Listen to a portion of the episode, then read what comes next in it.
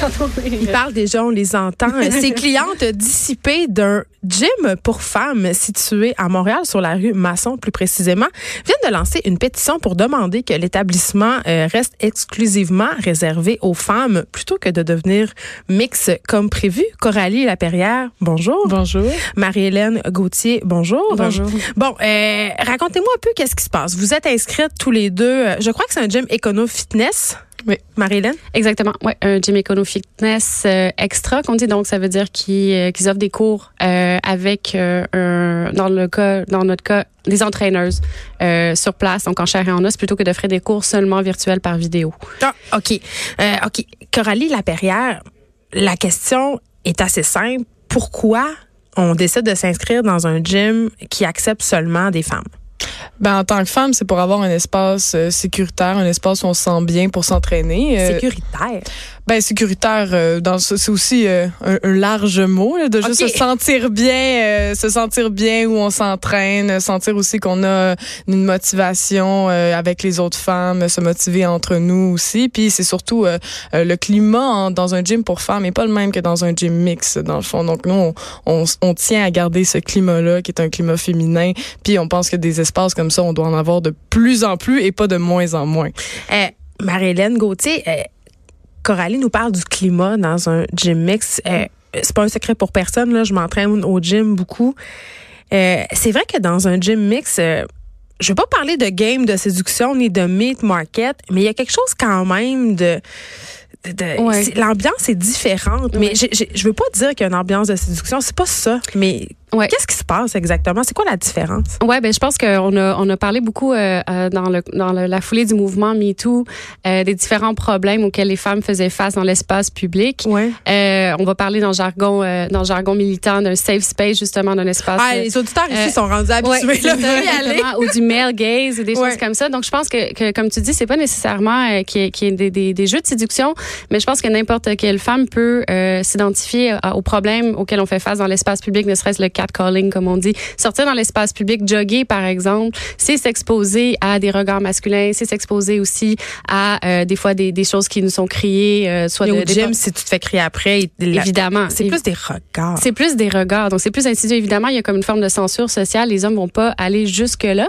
Mais je pense que les femmes sont sensibles au regard, justement, puis euh, vont censurer leur rapport à- dans l'espace, vont pas se pencher de la même manière. On sait, on va pas, on va pas se pencher, on va faire un squat s'il y a un homme juste derrière nous.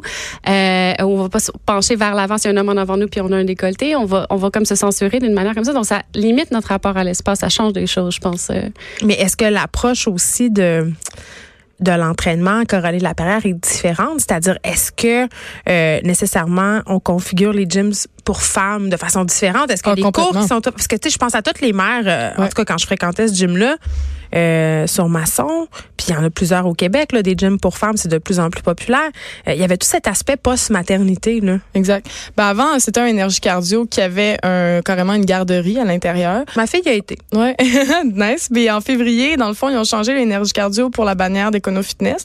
Euh, ils ont enlevé ce service-là des garderies, euh, tout en promettant aux femmes que ça allait rester un gym pour femmes. Et pourtant, euh, ils, ils transgressent leurs promesses carrément en devenant un gym mixte. Et donc, ils nous enlèvent beaucoup de services. Ça, c'est important. Et, et comme on dit dans le gym, c'est pas les mêmes services pour les hommes que pour les femmes.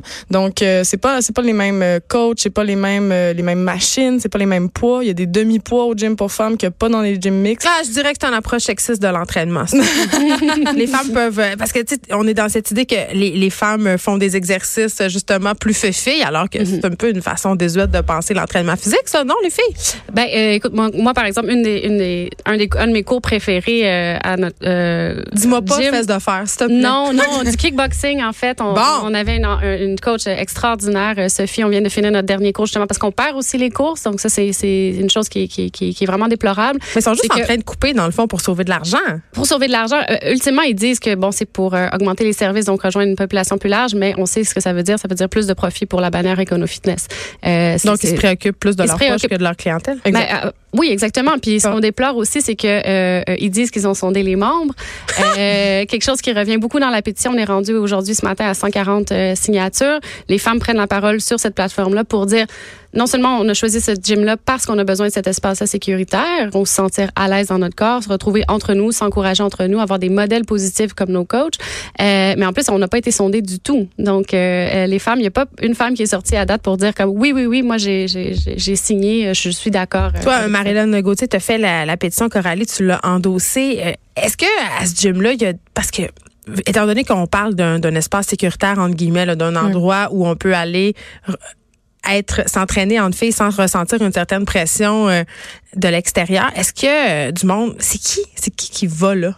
Est-ce que c'est des. Y a-tu des vieilles madames? Y a-tu. Comment ça se passe? Oui, il y a des femmes d'un certain âge. Il y a des femmes de confession musulmane. Il y a des femmes, euh, des fois, qui, qui, qui, on sait où on est au gym, donc des, des, des différences corporelles. Puis ces gens-là ont besoin d'avoir un espace où ils se sentent sécuritaires, où ils se sentent pas regardés, où on Jugés, genre? Jugés, exactement.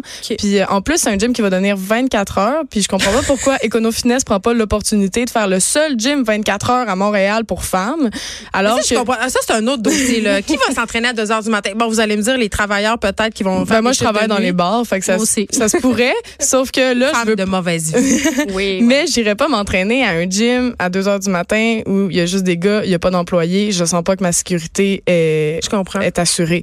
Alors que ça aurait été un endroit où, quand je parle de sécurité, ça aurait vraiment été un endroit plus sécuritaire si ça avait été un gym 24 heures pour les femmes. Et je pense même qu'il aurait pu avoir de la clientèle d'ailleurs à Montréal qui sont vraiment plus loin, qui aurait été attiré par ce gym-là parce que c'est sur une rue le fun, c'est dans un quartier le fun, on, ça aurait, je pense que ça aurait pu être une opportunité d'affaires qu'ils n'ont pas prise. Et en plus, ils osent nous dire qu'il n'y avait pas de locaux euh, alloués sur maçon, alors qu'il y a plein de locaux alloués sur maçon euh, disponibles. je pense régulièrement. Eh, donc, de vous.